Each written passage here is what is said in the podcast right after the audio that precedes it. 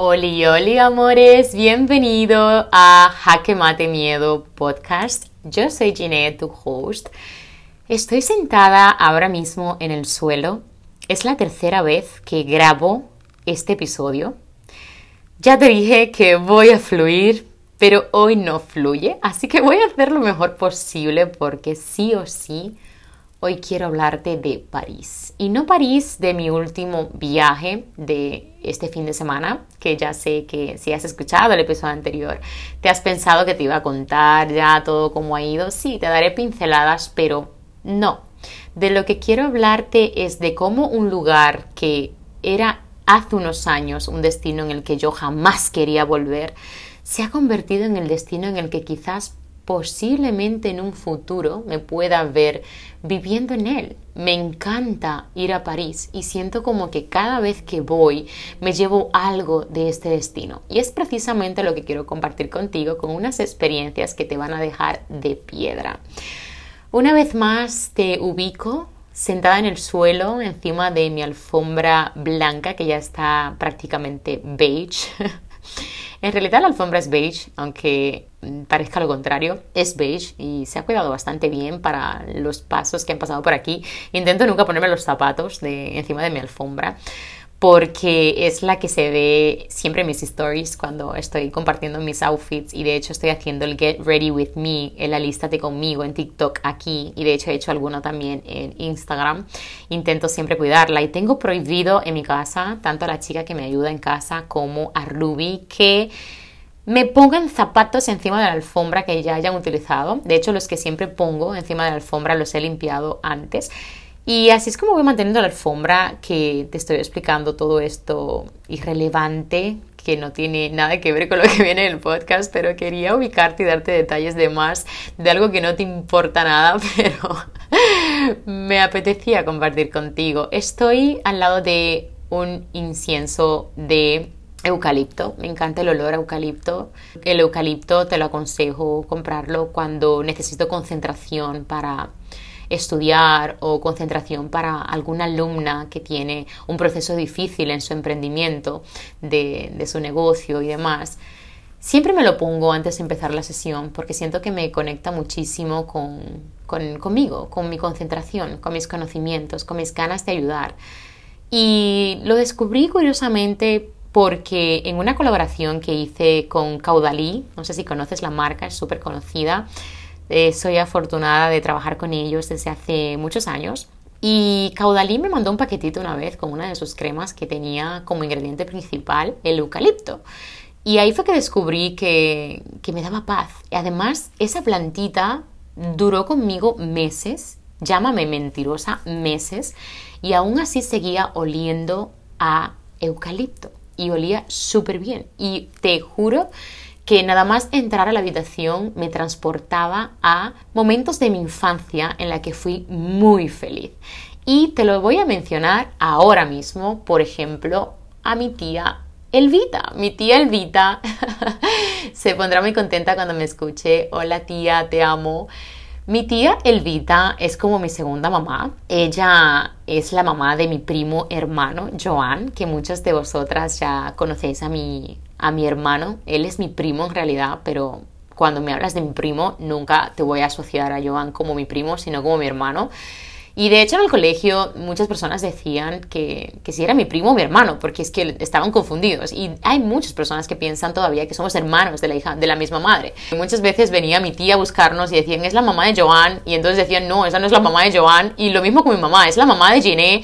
Y había personas que decían, no, esa no es la mamá de Giné. Entonces, claro, decían, no, no me está con, esto no me cuadra y es porque nos criamos juntos. Entonces, cuando yo iba a la casa de mi tía a jugar con mi hermano, que me la pasaba pipa con él, os juro que mi hermano es una de mis debilidades.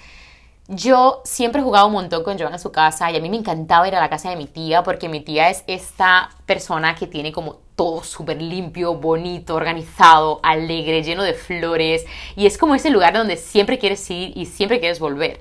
Y quise mencionarlo porque ella siempre tenía plantas en su casa y eran de eucalipto. Entonces cuando yo recibí esta colaboración, yo obviamente era pequeña, yo no, yo no he conectado con plantas ni nada en ese momento, pero soy una persona que tiene mucha memoria olfativa. Es decir, yo reconozco momentos de mi infancia por olores, aromas, lugares. Os juro que el otro día iba por la calle caminando y olí algo que olía como a uva. No me digas a qué huele la uva, porque, porque yo asocio ese olor a uva al borrante del colegio. Aquí creo que le llaman borrador, a lo que borra el lápiz, vaya. y al final, esta colaboración que hice, me mandaron una plantita dentro de la caja que era con los productos de eucalipto y fue cuando identifiqué nada más abrir la caja el olor de la casa de mi tía. Y entonces conecté con esos momentos de mi infancia en la que fui tan feliz, en la que mi tía siempre me ha tratado súper bien, le tengo muchísimo cariño, como ya os digo, es como mi segunda madre. Y al final es súper bonito porque me hizo recordar cada día hasta que ya me habitué al olor pues esos momentos de mi infancia. Y, de eso se trata este episodio de hoy. El episodio de hoy son esos lugares que nos hacen sentir en casa y que siempre queremos volver. Esos lugares en los que creamos experiencias, creamos vivencias y que podemos construir, cambiar para hacer un entorno más sano y hacer un entorno más bonito. Hace poco hice una formación en vivo en la que mm, se estuvo exponiendo temas del tipo como si tienes una vida aburrida, construye una vida divertida. Es así de fácil. Dentro de tus posibilidades, ¿cómo puedes hacer que esos lugares que frecuentas o que tu casa estén más armonía? Y llevo muchas semanas de sanación, muchas semanas de interpretar eh, toda esta información nueva que, que, como ya te he comentado en episodios anteriores, estoy en procesos de cambio, de construir esos lugares bonitos para mí. Y dentro de esto, incluso en este fin de semana pasado, nada más llegar de París, cogí un cubo, cogí una fregona y me puse a fregar, suapear toda mi casa, a organizar la ropa de mi armario, a tirar esas cajas innecesarias, a organizar mis, mis libretas, a organizar mis conocimientos, a organizar absolutamente todo. Y dentro de todo me refiero a coger el móvil y empezar a organizar por carpetas todo aquello que he dejado para después. Porque ese desorden virtual es precisamente lo que nos lleva a la frustración, al agobio, al estrés. Y yo estoy convencida de que si en tu vida y en tu entorno y en tu casa y en tu móvil y en tu cabeza tienes el mayor orden posible, las cosas van a fluir mejor. Muchas veces incluso yo tengo todo organizado, tengo todo, porque no sé si ya te he comentado en, episodios anteriores, mi novio tiene este toque que necesita como tenerlo todo organizado y eso también me estresa porque él es como que muy friki con esto. No es el toque de que si le mueves una plantita de lugar se da cuenta, no, esto no. Si son cosas suyas, sí, porque tiene las cosas muy organizadas, sabe dónde las tiene y demás, entonces lo vuelve un poco loco que le, vuelva, le mueva las cosas, pero no es algo que se me, que me pase a mí, yo no toco sus cosas nunca, al menos de que yo le pregunte. No tengo ningún problema con eso. Hay personas que sí les gusta toquetear y mover las cosas. No, no, yo en estas cosas soy como muy respetuosa y él también, entonces es como algo que es muy natural entre nosotros, ¿no? Pero tanta, tanta organización llega a un punto de ser como muy obsesivo y de este lado no es el que quiero hablar. Ruby lo reconoce, sabe que él es así, lo cual lo agradezco un montón porque otras personas pues quizás se quejan de que hay mucho desorden en su casa o que otras personas no colaboran y en este caso yo tengo muchísima ayuda. En todo caso tendría que decir, aunque te sorprenda, que la desorganizada soy yo porque a veces organizo las cosas, por ejemplo en mi armario, por ejemplo en mi oficina, de una manera desorganizada que puedo tenerlo más organizado. Entonces me di cuenta en estos últimos días que necesitaba como hacer esta limpieza en mi casa y esta limpieza en mi vida. Y fíjate que incluso antes de irme a París hay una personita muy especial que me ayuda en casa a, limpiar, a recoger, a organizar y que además el trabajo que yo haría en 20 horas me lo hace en 5 literal porque yo soy súper lenta para estas cosas. Os digo que solamente para fregar el suelo y organizar mi habitación tardé 4 horas y media literal de reloj porque soy muy lenta para esto, no soy muy resolutiva para el orden en general de las cosas de mi casa, no estoy como muy puesta para eso, ¿no? De hecho, como ya te he explicado, es algo que prefiero delegar a otra persona que me pueda ayudar en eso porque siento como que pierdo muchas energías haciendo esto. Ya le había dicho a esta personita especial y le pedí que viniera a echarme un cable con la casa antes de irnos porque quería pues mover un montón de cosas ya que llegaba una amiga de República Dominicana y se iba a quedar conmigo una noche, bueno, dos noches al final y, y evidentemente pues yo no tenía el tiempo para poder hacer esto. Entonces le pedí a ella que por favor viniera a ayudarme antes de yo irme a París ya que cuando yo volviera de París pues no me iba a dar tiempo. Ella venía el mismo domingo y yo llegaba el domingo prácticamente en la madrugada. Entonces Vino, me ayudó, estuvo haciendo un montón de cosas en casa, arregló la habitación de invitados que te juro que esa habitación estaba drenando mi energía a lo bestia. Ese es el París de hace unos años para mí, esa habitación de invitados me tenía histérica. De hecho yo creo que nunca he compartido ni una sola story, ni una sola foto, ni nada de esa habitación porque es como la habitación de los regueros, así le llamamos, de los regueros en la que está absolutamente todo lo que tengo que vender, todo lo que tengo que regalar, todo lo que tengo que donar, todo lo que tengo ahí que organizar, está como en esa habitación. Entonces era como la habitación, no es la habitación, por si acaso has visto mis historias en las últimas semanas, no es la habitación que yo he construido un escritorio. En mi casa tenemos em, tres habitaciones en la parte, en la segunda planta, en la tercera planta. Sin embargo, es la habitación de invitados. Entonces, esta habitación de invitados, literal, que la teníamos como el trastero de la casa. Y yo siempre le decía a mi novio, Dios mío, es que cada vez que viene mami me sabe hasta mal que duerma ahí, pero tampoco tomaba acción de arreglar esa habitación a mi gusto porque no quería como invertir mi tiempo, que lo tengo súper limitado y súper organizado para mi orden de prioridades en mi negocio, en mi pareja, en mi familia, como para invertirlo en esa habitación que me estaba, te juro, drenando la energía. Entonces siempre le decía a la chica que me ayudara, hiciera lo que pudiera con esa habitación, pero aunque hiciera lo que hiciera en esa habitación, siempre que entraba ahí sentía como que me drenaba la energía. O sea, era como que a veces hasta he llegado hasta a discutir con Ruby, es como que en serio, esta habitación me está drenando la energía, tenemos que hacer algo con ella, hay que comprar un armario. Pero ahora mismo estamos en una inestabilidad en la que no sabemos si dentro de dos años estaremos aquí, entonces estamos como en ese proceso como de cambios también, en el que estamos muy abiertos a cualquier cosa que pueda pasar. Entonces, de momento como que estamos limitando lo que es la inversión de muebles y todo esto, porque estamos evaluando nuevos cambios en nuestra vida. Pero esto no es lo importante. A lo que quiero llegar es que mira cómo esta habitación representaba para mí un estrés. Entonces, entonces, eso es precisamente lo que era París para mí hace unos años por una situación, por varias situaciones que me pasaron que ahora te voy a contar. Y a lo que quería llegar es que, explicándote lo del eucalipto, antes de entrar con la anécdota de París, que ya te digo que vas a alucinar con lo que me pasó, entrando a la anécdota del eucalipto, Sí, era súper bonito porque era como conectar con esa parte de mi infancia, con esas personas que amo, que son mi tía, mi hermano, eh, con esos momentos de felicidad, con esos momentos de desahogo, con esos momentos de, de mi espacio, de ese momento de, diversión, de conocer a nuevas personas también, porque recuerdo que en el bloque de mi hermano teníamos varios amigos también allí también. Y además fue muy bonito porque mi hermano vivió conmigo muchos años. Y ahora mismo no recuerdo tan, cuántos, pero cuando él se mudó a, esta, a este apartamento con mi tía, que se mudaron los dos ahí, fue muy duro para mí, pero también fue como una manera bonita de acoger ese nuevo espacio de ellos al pasarla también en este lugar. Entonces, yo te invito que hoy, en este momento, reflexiones sobre esas cosas que te conectan con tu propósito o que te conectan con esos momentos de tu vida y que te hacen muy feliz. Esos olores o esas plantas o esos hábitos, te invito a que los hagas partícipe de tu día.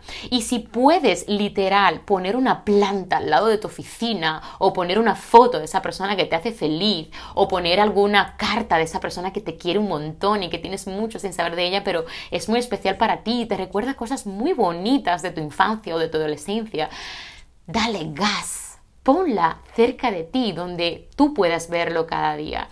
Mi novio, cuando yo lo conocí, no sé si ya lo he mencionado, bueno, cuando lo conocí, lo sigue teniendo en el espejo de su habitación, la habitación de, la casa de sus padres, que sigue siendo su habitación, evidentemente, tiene en el espejo escrito, de ti dependes.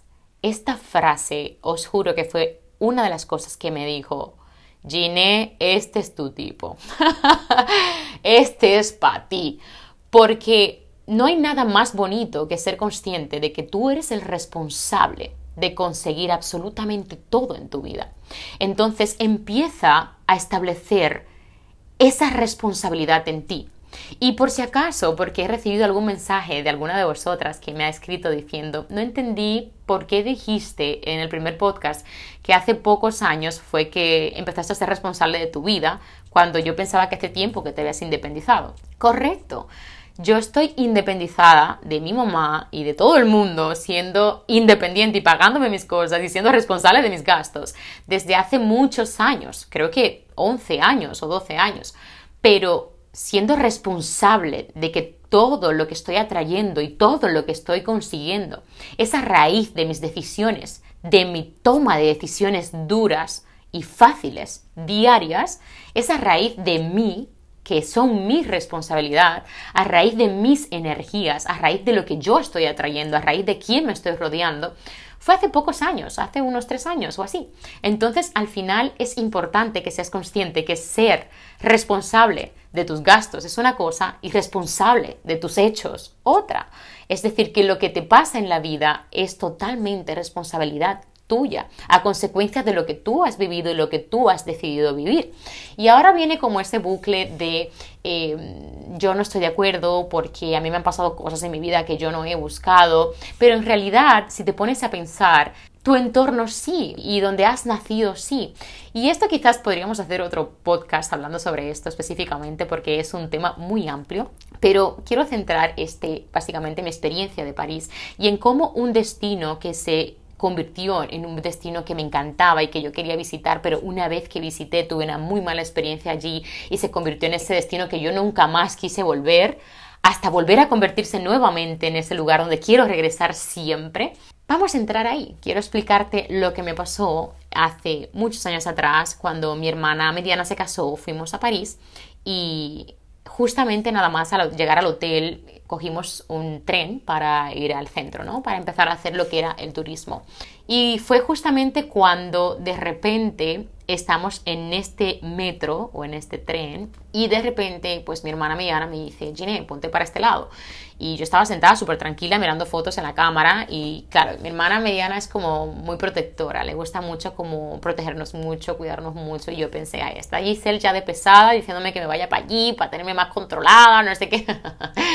te amo, rubia, si estás escuchando este, este podcast, te amo. Y claro, yo esto fue lo primero que pensé. Y resulta que tras insistirme una y otra vez, de repente veo que el chico que está al lado mío, en el metro, en el tren, en la silla de al lado, se estaba masturbando mientras me miraba los pechos. Literal que fue una experiencia que me marcó de una manera muy significativa porque yo durante ese viaje no quería salir del hotel salí por mi familia, pero es que yo literal no quería salir del hotel, fue muy heavy. Recuerdo la cara del chico incluso al salirse porque yo me moví de lugar, evidentemente me fui con mi familia, me puse en otro lado del vagón y el tío se levantó incluso y seguía tocándose mientras yo estaba con mi familia. Obviamente yo no estaba mirando para allí porque yo sabía, porque me lo estaban diciendo. Y al final el chico se bajó de allí y recuerdo que hasta se me puso en la ventanilla, fue asqueroso. A lo que quiero llegar es que esta experiencia me marcó de una manera significativa, a tal punto de que yo no tenía ganas de salir del hotel, ya yo no tenía ganas ni siquiera de concentrarme en el viaje, yo lo que quería era regresar a mi casa, estaba súper incómoda, no disfruté para nada ese viaje fue horrible para mí. Incluso llegué a cuestionar la manera de cómo vestirme, patético. Y, no solamente esto, sino de que de cierta forma me había sentido utilizada por otra persona y fue como muy desagradable para mí. Recuerdo que en ese momento de mi vida yo también estaba pasando por muchos baches que yo no reconocía, baches como del tipo mm, me siento mal pero no cuestiono el por qué me siento mal porque simplemente lo normalizo y simplemente paso página y sigo hacia adelante como un caballo con los ojos vendados, literal, sin rumbo, caminando sin saber hacia dónde iba, entonces al final pues absolutamente todo me alteraba, todo me daba mucha ira, todo me sacaba de quicio, todo no tenía paciencia para nada. Era como que era una situación de mi vida en ese momento de mucha rebeldía y de estar muy desubicada. Entonces al final este primer viaje me marcó muchísimo, no quise volver jamás a París, pero resulta que mi hermana mayor se había mudado a París, entonces ya para ir a verla, pues yo hacía pues este esfuerzo, ¿no? De visitar a París.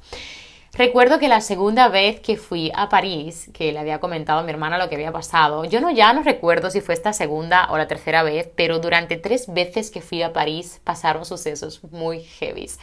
El segundo suceso, porque creo que fue la segunda vez que fui, en la que le estuve comentando a mi hermana esto que, que reviviendo estos momentos y mi hermana siempre me hacía la broma diciéndome, cuando me recogía al aeropuerto sobre todo, diciéndome a ver que no pase nada ahora, no sé qué, eh, porque tú y París no tenéis una buena experiencia, una buena convivencia. Y recuerdo que estaba súper tranquila, que ya por fin habíamos llegado a lo que era como la estación de su casa. Y cuando estamos pasando el ticket para salir, porque recuerdo que teníamos que pasar en esa estación el ticket para salir, de hecho en algunas estaciones en París tienes que pasar el ticket para salir, estaba intentando pasar el ticket y de repente yo súper tranquila porque habíamos llegado a la estación y no había pasado absolutamente nada. Y al final, justamente cuando estaba intentando pasar el ticket que no le iba porque se le había quedado, o sea, le había desactivado el móvil, el ticket de metro de París. Y claro, no le funcionaba. Entonces estaba intentando pasar y de repente escucho, no te voy a poner en contexto ahora mismo. Imagínate esa escena del Rey León, del Lion King, en el que de repente se empieza a escuchar que viene una manada de animales y el ruido cada vez es más fuerte, más fuerte, más fuerte, más fuerte y ¡pum! aparece de la nada la gente corriendo por esta estación y un chico cogiendo desde el cuello al otro súper sangrando a millón y arrastrándolo por todas las escaleras del tren literal, cuando yo vi esto, solo empecé a decir Gina, Gina, Gina, y empecé, ¡corre!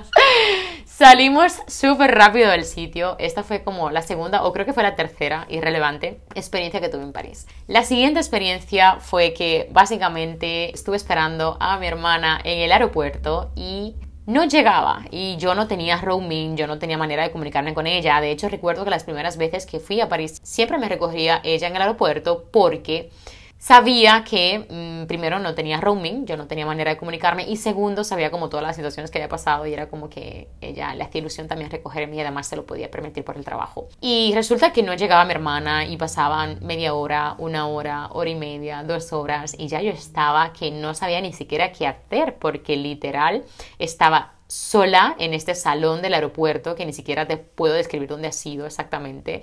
Si en el Charles de Gaulle o en el Orly, no tengo ni idea. Sé que el aeropuerto de Ryanair no es, nunca cojo ese aeropuerto. De repente, como creo que a las dos horas y media o así, aparece mi hermana súper agobiada corriendo y me dice, Dios mío, es que no me dejaban entrar porque habían encontrado una mochila y estaban investigando, yo súper nerviosa porque tú estabas aquí dentro, yo no sabía. Y yo... Yo adentro del aeropuerto con la supuesta bomba. Yo me río, pero es que no hace gracia. A ver, yo estaba dentro del aeropuerto tan tranquila esperando a mi hermana y de repente llega mi hermana. Yo lo que sí que había notado es que no había nadie en esa, en esa zona donde yo estaba. Era súper creepy. Fue como una situación en la que era muy siniestra y fue como dije, bueno, es que ya todo el mundo lo habían recogido o a lo mejor es que no ha llegado un nuevo vuelo, pero es que yo estaba sola prácticamente en este salón. Y de repente llega mi hermana diciéndome esto y fue como, ok, yo creo que París y yo no tenemos una muy buena relación y creo que es momento de aceptarlo. Después de esto he vuelto muchas veces más a París, pero quiero que te quedes con esta parte en la que un destino que yo tenía tantas ganas de ir se convirtió en un destino que me suponía como este estrés y esta agonía y esta desesperación y esta preocupación y este miedo de visitar y, no estaba como conectando con esto. Pocos años después, porque esto ya fue hace muchos años, pocos años después pues seguí frecuentando esta ruta a París, seguí visitando a mi hermana y poquito a poco fui como encariñándome con la cultura, fui madurando prácticamente, fui reconociendo que hay situaciones en la vida en las que directamente tú no las puedes controlar, pero lo que sí puedes controlar es la manera en la que te quieres sentir ante ellas y eso es precisamente lo que te quiero hablar en este episodio y lo que te estoy hablando en este episodio. Hay lugares en la vida en la que tú puedes decidir dónde estar y dónde no estar y si decides estar, tienes que hacer que ese estadía merezca la pena. Y eso precisamente fue lo que se convirtió París. Cuando yo seguí volviendo, que ya yo tenía un estilo de vida más saludable, mi hermana le encanta correr, le encanta sobre todo correr hacia la Torre Eiffel, corría eh, me parece que cada domingo es que corría, eh, o dos veces por semana, no lo sé.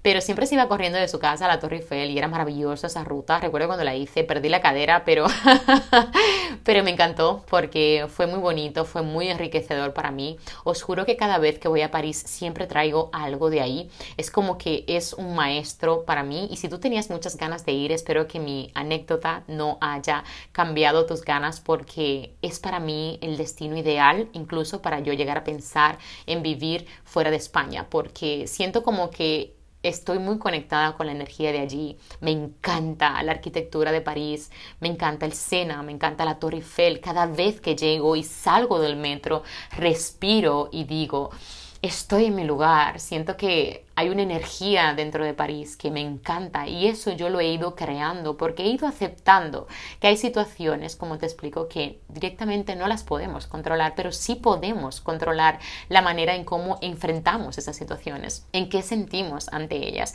Y aquí quiero aprovechar para contarte esta pequeña experiencia también de, de mi infancia que a día de hoy sigo presentando. Desconozco realmente la razón por la cual me comporto de esta manera, pero cuando yo era pequeña, que mi mamá me llevaba a casa de alguna de sus amigas o me llegaba, por ejemplo, a alguna peluquería, algún centro o lo que sea, en la que yo estaba incómoda porque muchos de estos lugares como que yo sentía que apagaba mi energía. Algo que asocio con esta sensación es, por ejemplo, a las luces que son como muy cálidas. Odio las luces cálidas en las casas, no me gustan. No por esto quiero decir que si me invitas a tu casa, tú que me estás escuchando, y tienes una luz cálida, me voy a sentir incómoda. No, evidentemente mi psicosis no llega tanto, no. Pero sí que identifico de que algo que tenían en común estos lugares era que las luces eran como muy cálidas, entonces me sentía como que me absorbía. Luego yo pienso, he querido interpretar el por qué me siento así, porque quizás puede estar relacionado con que en esos lugares habían pasado cosas o personas en las que habían pasado situaciones difíciles. No tengo ni idea del por qué me pasa esta situación, pero fue algo que compartí hace poco, no recuerdo con quién, pero sé que se lo compartí a alguien, no recuerdo qué me contestó esa persona, pero sí que recuerdo haberme desahogado con relación a esto y sí que recuerdo que no lo había mencionado muy frecuentemente antes o quizás nunca lo había mencionado antes. Entonces es cuando empiezo como a identificar, y además es que lo he identificado súper tarde, después de los 20 años, esta situación en la que hay lugares que siento que drenan mi energía. Y a mí me encantaría que si te animas a contarme por mensaje privado de Instagram, si es algo que también te ha pasado a ti en algún momento, quisiera conectar contigo también con esto. Y si tú estás pasando por algo en la que tú piensas, en la que eres la única persona la cual estás pasando por esa situación y por eso tú sientes como que te sientes peor y es como que te ha tocado a ti ese pelotazo, ese premiazo negativo, no es así. Yo estoy convencida de que quizás ahora mismo, quizás no te pase esto exactamente que me pasa a mí, por ejemplo, con los lugares que me apagan o con la luz cálida, pero estoy convencida de que alguien le pasará algo parecido. Y yo creo que tiene que ver con lo que te estoy explicando, que son las energías. Entonces, si estás pasando por una situación en tu vida en la que tú sientes que solo te está pasando a ti, que tú eres la única de tu familia, sal de ese victimismo. Es decir, ahora mismo, aunque nadie me escriba diciéndome, mira, Ginette, te puedes quedar tranquila porque a mí también me pasa, cuando voy a casa de mis suegros se me, se me baja la energía. si te pasa eso, compártamelo. Afortunadamente, a mí me sube la energía. Amo mis suegros. Pero, oye, que si también te pasa eso, tampoco pasa absolutamente nada. Te puede drenar la energía ir a casa de tus suegros, te puede drenar la energía ir a casa de tus amigas, te puede drenar la energía ir a casa de tus colegas del trabajo, lo que sea. Es importante que sepas que no eres la única persona en el mundo en la cual le está pasando esta situación y en la cual tiene solución y que puede solucionar este problema. Te lo digo porque cuando yo estaba en mi proceso depresivo, que más adelante hablaremos de eso, yo pensaba que solo me estaba pasando a mí esta situación y fue justamente, esto sí que lo recuerdo, que cuando yo compartí esta experiencia, mira, y además me suena que fue con mi hermana mayor la que le compartí esto de los lugares que me apagan, que me drenan, me suena de que fue cuando le estuve compartiendo el cómo me sentía en esta situación en la que me sentía como en ese bucle depresivo y que sentía que no podía salir de ahí, que yo era la única que me estaba pasando eso, que me pasaban cosas súper extrañas. Me estaba como autoconvenciendo a mí misma, esto además repetidas veces me pasó cuando yo le explicaba a alguien de mi tema de la depresión, siempre estaba como retroalimentando esto de que solo me estaba pasando a mí, de que yo era la especial de la familia, que yo siempre he sido como muy eh, especial porque siempre he querido estar como sola y como que siempre he querido hacer jugar Barbie sola y siempre he querido como relacionarme conmigo misma sola. Y es como que ya esto me hacía especial, como la chica que tiene problemas desde pequeña y que ya se ha desarrollado a tal punto de que viene esa depresión agresiva que va a acabar con ella y que nadie entiende porque nadie ha pasado por ahí. Mentira. Mentira, lo único que estaba haciendo era alimentando estos conocimientos sobre mí misma que yo misma me estaba inventando porque nadie ni nada me aseguraba que otras personas no estaban pasando por esa misma situación. Ahora mismo te estoy diciendo de que si tú vas a algún sitio en el que tú sientes que te drenan la energía, me encantaría que lo compartas conmigo, pero yo estoy convencida de que si no es eso lo que te drena la energía, algo más puede ser. Y quizás estos lugares, cuando me pasa esta situación, es que quizás realmente estoy relacionándolo con algo de mi pasado, bueno, quizás no, es lo que he decidido pensar hasta que ya lo hable con mi psicóloga, que de hecho estoy deseando hablarlo con ella, a ver qué me dice con relación a esto, porque sería súper interesante escuchar su punto de vista y escuchar qué me tiene que decir con relación a esto, qué piensa sobre esto, porque nunca le he hablado con ella y en realidad creo que es algo que sería muy interesante descubrir por qué pasa, pero yo pienso a día de hoy y en este mismo momento que te estoy hablando, en que está relacionado con algo que tuvo que crear un impacto en mi vida y, quizás asocio esos, esas situaciones con eso. O posiblemente, por ejemplo, en casa de las amigas del colegio que yo visitaba por temas de ir a estudiar, lo que sea, tampoco te digo que es con todas las casas, no pero sobre todo esas casas en las que estaban desorganizadas, también me pasaba. Una casa donde había como mucho desorden o mucha suciedad quizás, o quizás un mal rollo familiar. Todo esto ya de por sí clavadísimo que también podía influir en lo que era esa energía baja. Entonces, al final es un cúmulo de cosas que pueden pasar y que tú puedes decidir qué pensar, el por qué surgen estas situaciones y también puedes hacer que estos lugares pues sean como más divertidos para ti y que puedas tomar estas situaciones con una mejor actitud. Mira, de hecho, hubo un momento muy duro dentro de mi proceso depresivo en el que uno de mis ataques más grandes me pasó en una casa rural aquí en España. Y resulta que en esa casa rural cuando me pasó ese ataque de ansiedad y, esa desesperación y, y, esa frustración tan grande, tan a lo bestia, que se me quedó marcada para siempre este recuerdo de la casa rural. Entonces le cogí manías a las casas rurales. Si no sabes lo que es una casa rural, porque eh, es muy posible que puede que no sepas si eres fuera de España, yo no conocía las casas rurales. Es como si fuera una casa, yo te la voy a describir como, como yo quiera, yo no soy experta en casas rurales, tampoco he visitado muchas, precisamente por lo que te estoy contando, pero es como una casa retirada que puede ser de piedra o de madera y que esté como más en contacto con la naturaleza. Y, no sé cómo se llaman en Dominicana, quizás en Dominicana lo más parecido serían las cabañas de, de Jarabacoa, quizás, no lo sé, porque tampoco es que frecuentaban muchas de esas cabañas, pero bueno, más o menos ya te he explicado qué es lo que es una casa rural. Es una casa muchas veces muy grande, o al menos la que hemos visitado son enormes, que tienen piscina, tienen incluso zonas de jugar, donde los niños se la pasan pipa. De hecho, es una de las opciones que muchos padres optan aquí en España para llevar a sus hijos, porque se la pasan estupendamente. Y además, siempre intentan como ir a casas rurales donde pueden también eh, llevar a los niños a parques y pues lugares así que puedan pues disfrutar, ¿no? Es como si fuera, no es un camping, porque no, tienen, no, no es lo mismo pero eh, los campings y las casas rurales son los que los padres regularmente, o al menos tengo entendido, no soy madre, pero he escuchado que regularmente optan por llevar y, disfrutar ahí en familia, ¿no? De hecho, mi hermana mediana le encantan las casas rurales y nosotros teníamos como esta dinámica de ir como cada año a la casa rural hasta esta última vez que me pasó pues este ataque de ansiedad. Mi familia creo que no se enteró, solamente se enteró mi pareja en ese momento y, y fue algo como que quise quizás interiorizar de una manera muy negativa porque yo asocié de que realmente eres esa casa la que me estaba como dando esa ansiedad, ¿no? Entonces se me quedó como este recuerdo y hasta hace poco fue que pude como superar eso. Y la única manera de superarlo fue yendo a una casa, bueno, parecida a una casa rural en la que mi novio me lleva y yo le tenía prohibido ir a las casas rurales, de hecho yo no quería ir a más casas rurales y, a mi novio le encantan las casas rurales, entonces fue como esta, este momento en el que me dice, ¿quieres ir a esta casa y tal? Es muy chula, te enseño foto y tal y dije, venga, va, me enfrento a esto y, y lo que voy a hacer es que cuando llegue allí voy a construir los mejores momentos que yo pueda construir con los recursos que tengo y con la energía que puedo trabajar para dar lo mejor de mí en esta experiencia. Recuerdo que cuando estuve en este proceso de aceptación a las casas rurales, porque tuve mi relación poquito a poco con ellas, la pasé muy mal también al principio porque conectaba nuevamente con esos recuerdos de eh, esa casa rural que fuimos, que además fuimos varios días.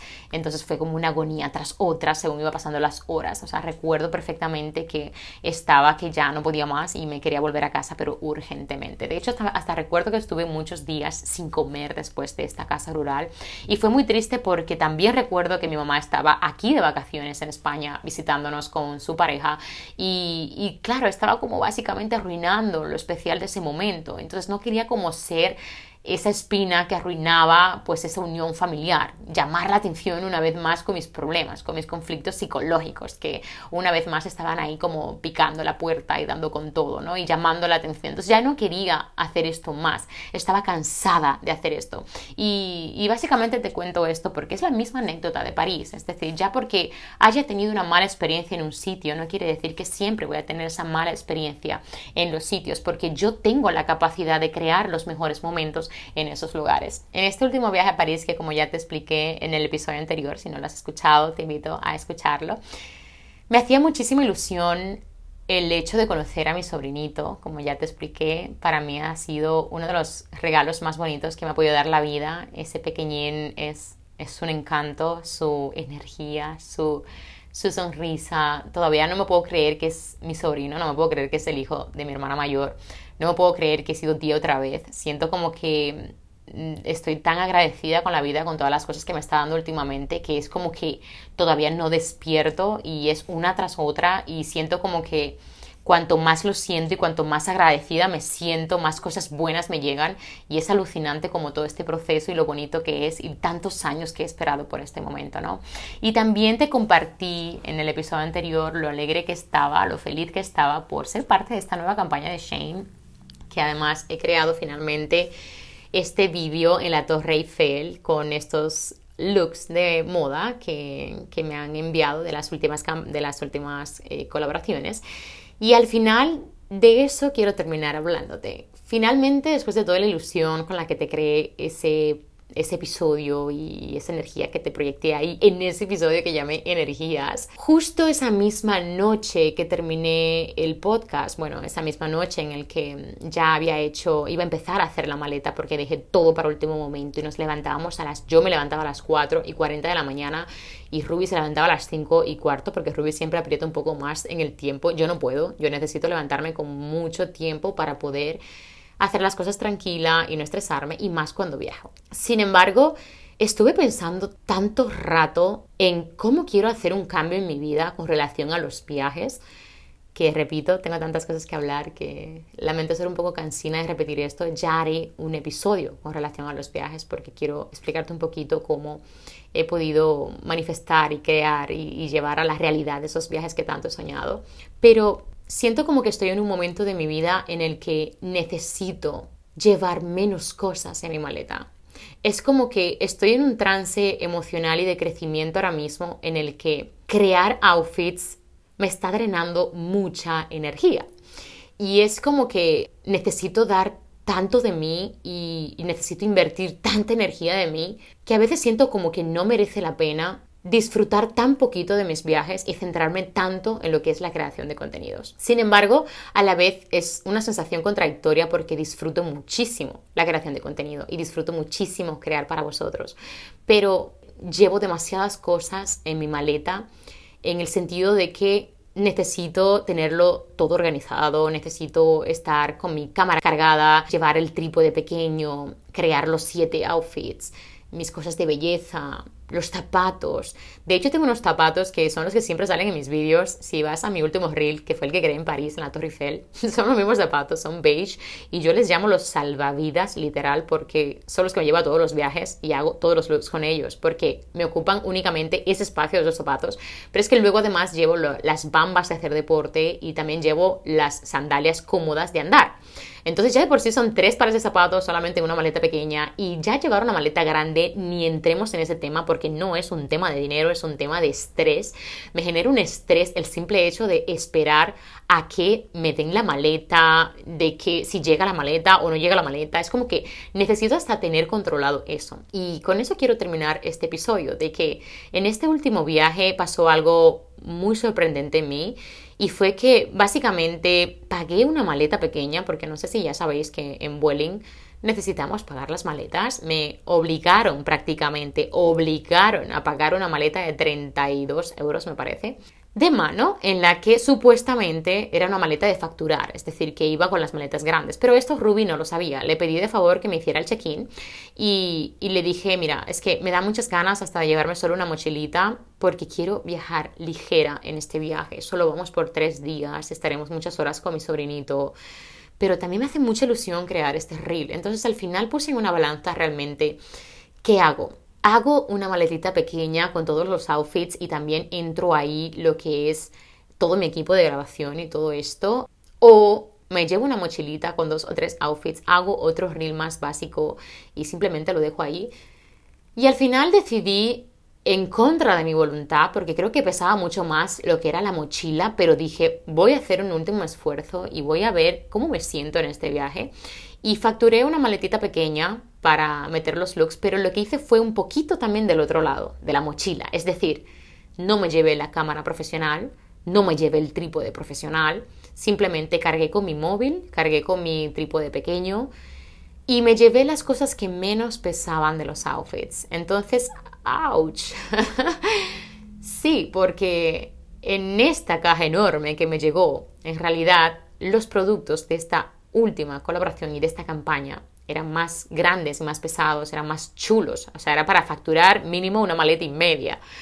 Pero no lo quise hacer. Dije, voy a coger productos de, de envíos anteriores que tampoco he mostrado y voy a viajar ligera. Quiero viajar dentro de esta decisión lo más ligera posible. Y pasó algo muy transformador en mí independientemente de que me levanté a las 4 y 45 me parece de la mañana, 44 y 40 de la mañana, sí, 20 minutos antes de las 5, y pasó algo muy transformador en mí y fue que no me levanté estresada. Era como que ya el día anterior me había mentalizado de que iba a viajar tan ligera a este viaje porque iba a hacer que este viaje fuese inolvidable y bonito y que disfrutara el contacto familiar y que disfrutara mi sobrino y que disfrutara esa creación de contenido ya que era mi novio que me iba a grabar y tampoco quería hacer de su viaje un estrés iba a hacer lo mejor posible por concentrar mis energías en disfrutar el momento. Y ya me levanté ese día de por sí sin estar estresada o nerviosa, cosa que en mí no es habitual. Siempre que viajo me discuto con Ruby. me discuto con Ruby porque necesito descargarme con alguien y el pobrecito es el que se lleva la lotería. Obviamente se nos pasa en nada, bueno, se me pasa en nada, en 0,0, solo pasar el control, ya estoy súper feliz y es porque me pone súper nerviosa el hecho de este proceso del aeropuerto de quítate los zapatos, las, las cadenitas, los pendientes, el reloj, el cinturón, o sea, literal, desnúdate y pasa por aquí y solo pasar pi, pi, pi, pi.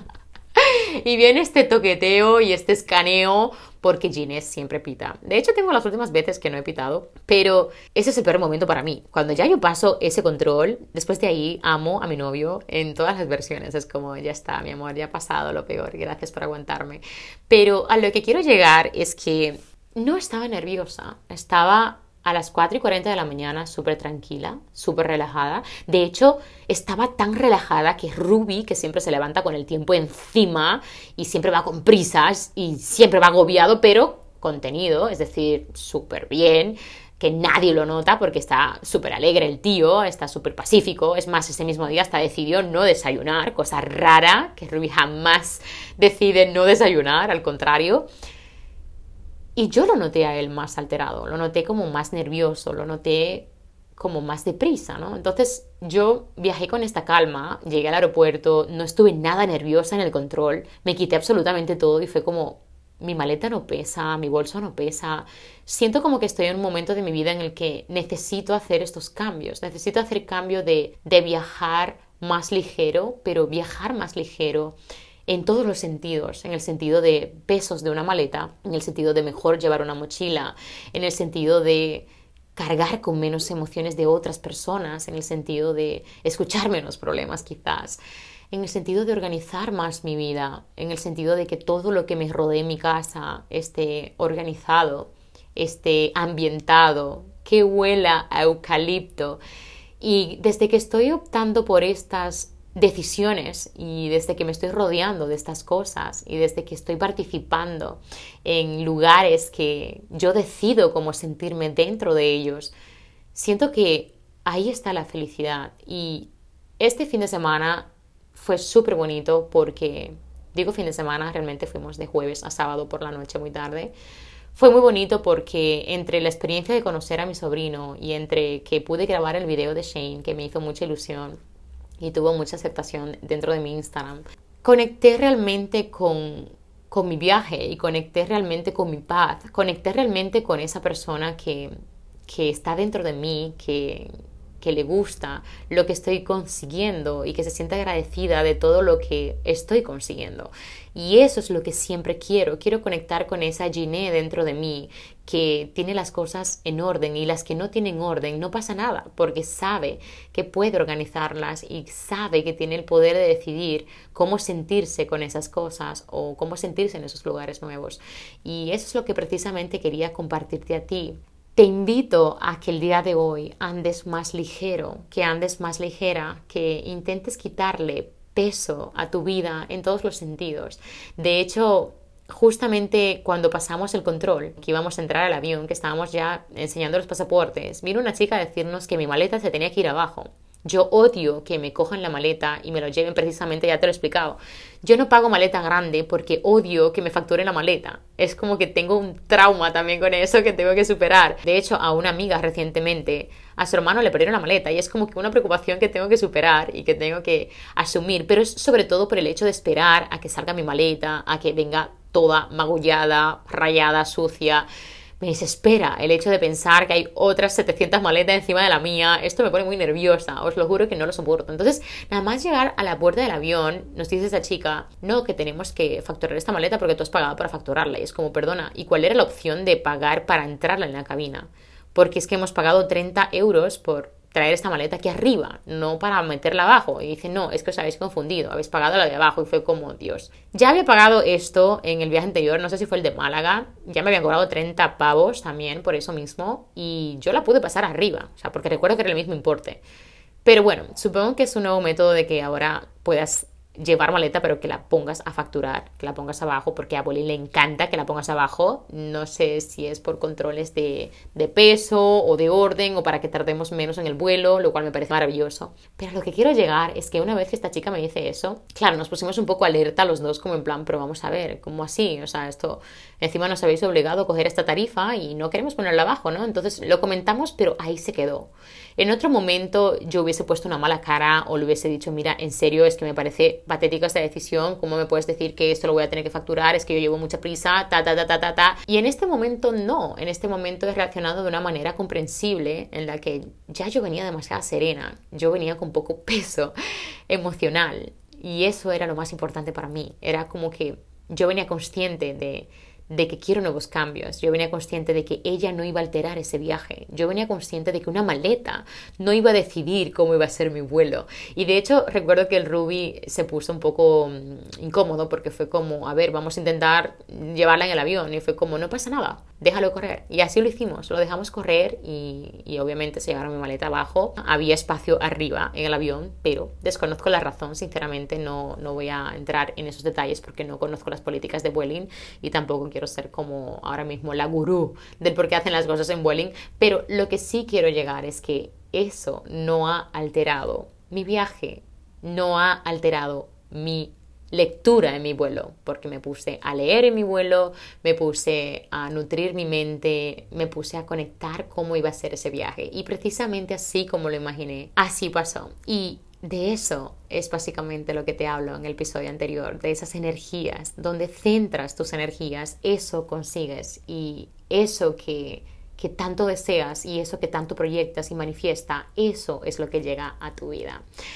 Hasta aquí el episodio de hoy llamado París. Espero que mi experiencia no te haya quitado las ganas de conocer el lugar de la bella dama, la Torre Eiffel, que es maravillosamente impresionante y que cada vez que la veo te juro que me dan ganas de llorar de la ilusión porque me encanta verla y me encanta disfrutarla. Y este viaje ha sido doblemente especial porque he conocido a mi sobrino, porque he ido con mi novio, porque he hecho un trabajo para una campaña importante para mí, porque he conectado con una amiga allí que le tengo muchísimo cariño y que además es la mejor fotógrafa de París, si no sabes de quién es dentro de poco voy a subir sus fotos, se llama Memories in Paris, su página, voy a hacerle un poquito de spoiler por aquí, se llama Virginia y es la mejor literal fotógrafa de París y una persona increíble.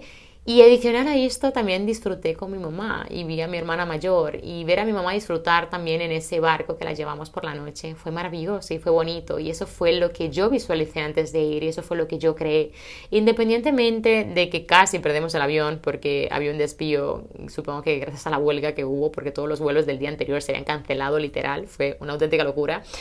Pero no me preocupé, tampoco me preocupé de quedarme una noche más en París y prolongar un poquito más el trabajo que tenía para el domingo y la limpieza del domingo y el orden del domingo y decirle a mi amiga, oye, espérame en un hotel mientras yo llego. No pasa absolutamente nada. Hay situaciones en la vida que no puedes controlar, pero lo que sí puedes controlar es cómo te sientes con relación a ellas y qué quieres vivir, qué quieres aprender cómo quieres llevar esa situación o cómo quieres sentirte en este lugar. Hasta aquí París, gracias nuevamente por escucharme y nos vemos en el siguiente episodio.